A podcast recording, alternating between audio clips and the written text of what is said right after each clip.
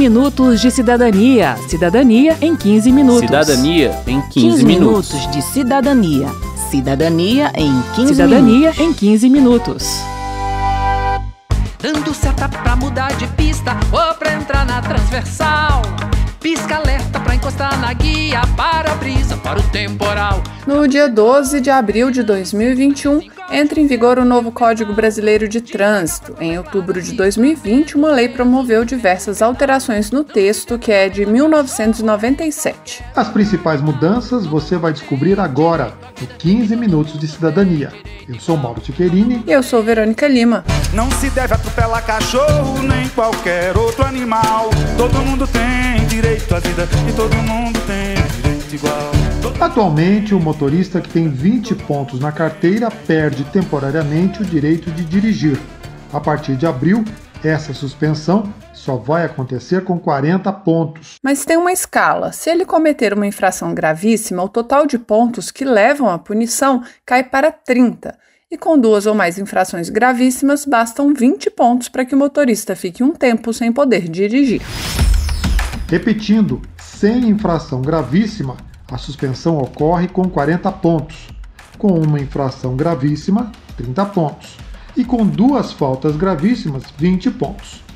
Motoristas profissionais, como condutores de caminhão, ônibus, táxi, mototáxi e aplicativos, terão direito de dirigir suspenso com 40 pontos, independentemente de ter ou não cometido infração gravíssima. E a pena deles poderá ser evitada se fizerem um curso preventivo de reciclagem quando atingirem 30 pontos. Para Silvia Stuck, que é ativista pela mobilidade a pé e uma das coordenadoras do movimento Mobilidade Ativa nas eleições, essa mudança vai na contramão de diversas outras leis do setor que buscam valorizar o pedestre e o transporte não motorizado, como a Política Nacional de Mobilidade Urbana. Você não pune, você dá mais abertura ainda para que as pessoas não olhem para o jeito também que elas estão dirigindo na cidade. E mais do que essa, esse fato concreto, objetivo, né, de aumento de pontos, eu acho que tem uma questão subjetiva que ela é tão importante quanto que é que tipo de mensagem você está dizendo. Parece que você está dando uma chancela para comportamentos não adequados no trânsito. E essa questão que vem né, de cima para baixo, do governo federal para baixo, é muito temerosa. Principalmente nessa questão da mudança de chave, né, de como que a gente transforma as nossas cidades em cidades mais sustentáveis, de cidades mais amigáveis para o transporte ativo, lembrando de todas as outras pautas correlatas também, por exemplo, a população está envelhecendo, a população idosa é a que mais é atropelada no momento de travessia. O diretor do Denatran, Departamento Nacional de Trânsito, Frederico Carneiro, argumenta que com a regra dos 20 pontos, os órgãos de trânsito não conseguiam processar todas as demandas administrativas geradas, o que, segundo ele, aumentava a sensação de impunidade. Se a regra é 20 e, e, as pessoas excedem esse limite e o órgão não tem capacidade para instaurar, a mensagem é exatamente o contrário, né? Opa, então pode fazer que é tranquilo. A ideia foi adequar esse limite de pontuação à capacidade de atendimento dos órgãos. O órgão de trânsito estadual, que é quem é competente para poder instaurar esses processos de suspensão do direito de dirigir, ele vai atuar priorizando aqueles processos em que tenham havido mais de duas, duas ou mais infrações gravíssimas. Né? Alinhada à Política Nacional de Mobilidade estão as novas regras que buscam ampliar a proteção aos ciclistas. A partir de abril, estacionar em ciclovia ou ciclofaixa passará a ser infração grave. Quem deixar de reduzir a velocidade ao ultrapassar ciclista pagará multa e terá o registro de infração gravíssima na carteira de habilitação.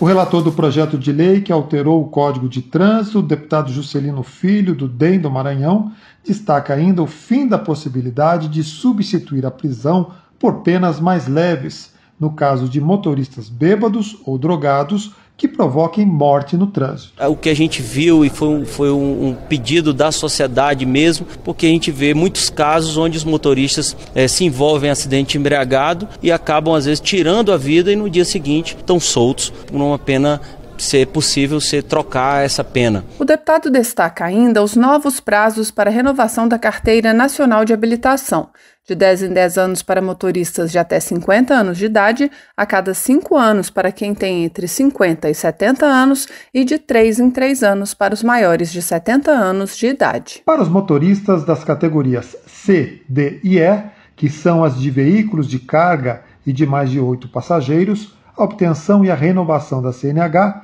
dependerão de resultados negativos em exame toxicológico, que deverá ser repetido dois anos e meio depois.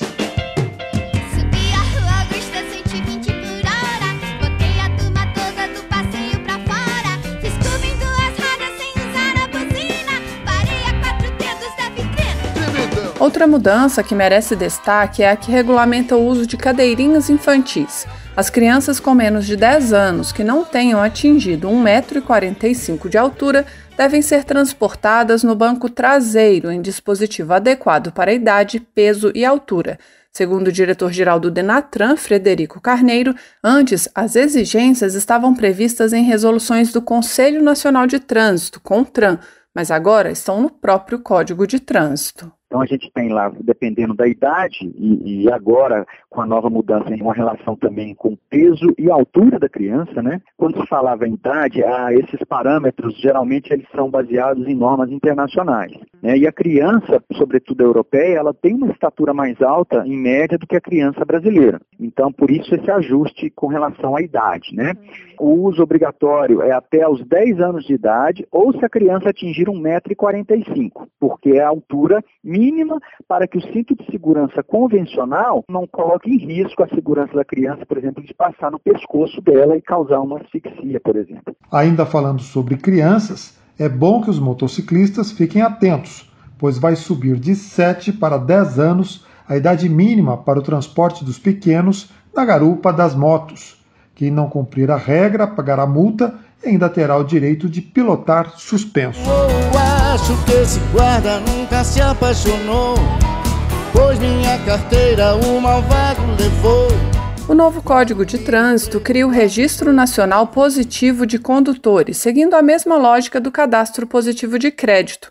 Se você não sabe o que é o Cadastro Positivo de Crédito, vale a pena buscar no nosso site a edição do 15 Minutos sobre ele. Bem, a ideia, segundo Frederico Carneiro, do Denatran, é premiar o condutor que não comete infrações. Então a regra diz o seguinte: aquele, o condutor que não tiver nenhuma infração nos últimos 12 meses será incluído no cadastro positivo, caso queira. Tá? Isso não é obrigatório. O condutor tem que manifestar o interesse. A regulamentação não, per, não permite assim que, que o CONTRAN estabeleça se vai ser usado assim ou assado. Ele disponibiliza essa possibilidade de, por exemplo, o, o DETRAN, que tem a competência para tal, é, estabelecer desconto nas taxas, por exemplo, para renovação da CNH, para renovação do veículo. O Estado pode é, conceder um desconto no IPVA do veículo. Seguradoras podem também é, dar uma, um preço diferenciado para o condutor que, que tem, vamos dizer, que tem um cadastro positivo, né, locadora de veículos, enfim, várias outras aplicações que podem ser utilizadas por meio desse cadastro. Outra regra que já causou muita polêmica e que deixa de existir é a infração por dirigir com faróis apagados durante o dia em rodovias que ficam em perímetro urbano. Quero saber. Quero saber. Bem, infelizmente a pandemia continua e ainda não foi possível retomar nossas gravações na rodoviária de Brasília. Mas você pode mandar sua dúvida de qualquer lugar do país pelo nosso WhatsApp. O número é 61 999 7890 80 e os próximos temas serão leis que protegem as mulheres, transporte coletivo e a pé nas cidades e racismo. Participe! Texto aprovado pelo Congresso Nacional recebeu oito vetos do presidente da República. O diretor científico da Abramet, Associação Brasileira de Medicina de Tráfego, Flávio Emir Adura, destaca dois: o veto ao artigo que restringia a passagem de motos nos corredores entre os carros e o veto à exigência de realização dos exames de aptidão para obtenção e renovação da CNH por especialistas em medicina de tráfego e das avaliações psicológicas por especialistas em psicologia do trânsito.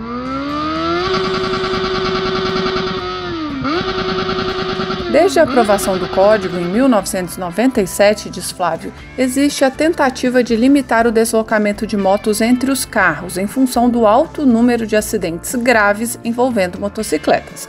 Mas o argumento de que a moto é veículo ágil utilizado justamente para não ficar retido no trânsito continua prevalecendo. Mas só que a moto é um veículo de alto risco pelas suas condições de vulnerabilidade. Ele não tem a, proteção que tem um veículo para absorver a energia de um acidente. Por quilômetro percorrido, uma motocicleta mata 16 vezes mais que um automóvel. Em caso de acidente grave, a probabilidade de risco de morte no automóvel é 7%. Já na motocicleta é 70%. 70% dos leitos hospitalares de emergência são ocupados antes da pandemia por vítimas de acidente de trânsito de moto, de moto. Esse dado vale repetir. Fora do cenário de pandemia, 70% dos leitos em hospitais que atendem emergência são ocupados por acidentados de moto, geralmente com consequências graves, amputações e traumas cranianos. O texto aprovado pelo Congresso permitia a passagem de motos entre os carros quando o fluxo estivesse parado ou lento, conforme regulamentação do CONTRAN, no espaço entre as duas faixas mais à esquerda e em velocidade compatível com a segurança de pedestres, ciclistas e demais veículos. Além do argumento de que a mobilidade é o diferencial das motocicletas, a presidência defendeu ainda que haveria dificuldade de definir e fiscalizar o que seria o fluxo lento, como explica Frederico Carneiro, do Denatran grandes cidades como São Paulo, tem uma quantidade de motocicletas né, trafegando aí nas vias, essa medida ela traria um, um transtorno assim é, inimaginável para o trânsito. Então, essa discussão é, é, é, um ponto muito importante que precisa ser, ser, ser considerada no âmbito do Congresso Nacional com mais intensidade, com mais, mais profundidade, para que a gente tenha uma, uma regra né, que atenda o, aos requisitos de segurança, mas também não comprometam a questão da mobilidade cidade, que é um dos grandes problemas da cidade. Então muitos falam, ah, porque a questão da segurança é importante, mas acaba que o congestionamento ele causa tanto estresse para o condutor, tanta irritação para o condutor, que isso compromete a capacidade de direção desse condutor. E acaba que podem provocar mais acidentes por conta disso. Sobre o outro veto, Flávio Adura argumenta que 12% dos acidentes com mortes são causados por doenças dos motoristas que não são avaliadas ou relatadas durante o exame para obtenção da carteira, como problemas de coração, epilepsia, transtornos mentais e apneias do sono. O médico de tráfego, ele diz, estaria mais preparado para detectar essas questões e afastar ou aconselhar o candidato a condutor. Segundo Frederico Carneiro, do Denatran, a resolução do CONTRAN que regulamenta os exames é rigorosa e detalhada, com todos os requisitos para uma boa avaliação do condutor. Basta que ela seja cumprida, o que, segundo ele, muitas vezes não acontece. Portanto, a preocupação do órgão é intensificar a fiscalização sobre esses exames, incluindo uma avaliação feita pelo próprio condutor. A gente termina o programa falando sobre o DPVAT, um seguro obrigatório que oferece três tipos de cobertura para motoristas, passageiros e pedestres: morte, invalidez permanente e reembolso de despesas médicas. Não há apuração de culpa, mesmo quem provocou o acidente pode receber as coberturas previstas. Basta acionar diretamente o seguro no prazo de três anos da morte, da ciência de invalidez permanente ou do acidente e apresentar o documento de registro do acidente e os documentos da vítima e do beneficiário. Esse é um ponto bem importante. Não é necessário contratar advogado nem despachante para acionar o seguro. Isso deve ser feito diretamente pelos canais de atendimento da seguradora líder para acidentes ocorridos até 31 de dezembro de 2020 e da Caixa Econômica Federal para aqueles que aconteceram a partir de 1 de janeiro de 2021. Ah, em 2021 o DPVAT não será cobrado dos proprietários de veículos. Essa cobrança acontece anualmente junto com o pagamento do IPVA. Se você pretende saber quem eu sou, eu posso lhe dizer. Entre no meu carro, na estrada de Santos, e você vai me conhecer. Termina aqui o 15 Minutos de Cidadania, que teve produção de Cristiane Baker, reportagem de Verônica Lima e José Carlos Oliveira, texto e apresentação de Verônica Lima, trabalhos técnicos de Milton Santos, edição e apresentação de Mauro Tchequerini. Se você tem alguma dúvida, mande pra gente. O e-mail é rádio.câmara.leg.br e o WhatsApp é 61 999 78 90 80. O 15 Minutos de Cidadania é produzido pela Rádio Câmara e transmitido pelas rádios parceiras em todo o Brasil, como a Rádio Joinville Cultural, da cidade de Joinville, Santa Catarina. Você pode conferir todas as edições do programa no site radio.câmara.leg.br e no seu agregador de podcast preferido.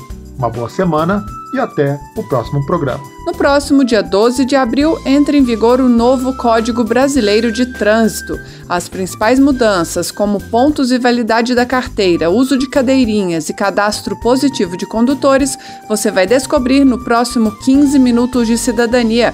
Eu sou Verônica Lima e aguardo você. Ouça o programa também no seu agregador de podcast favorito. 15 minutos de cidadania. Cidadania em 15 minutos. Cidadania em 15, 15 minutos de cidadania.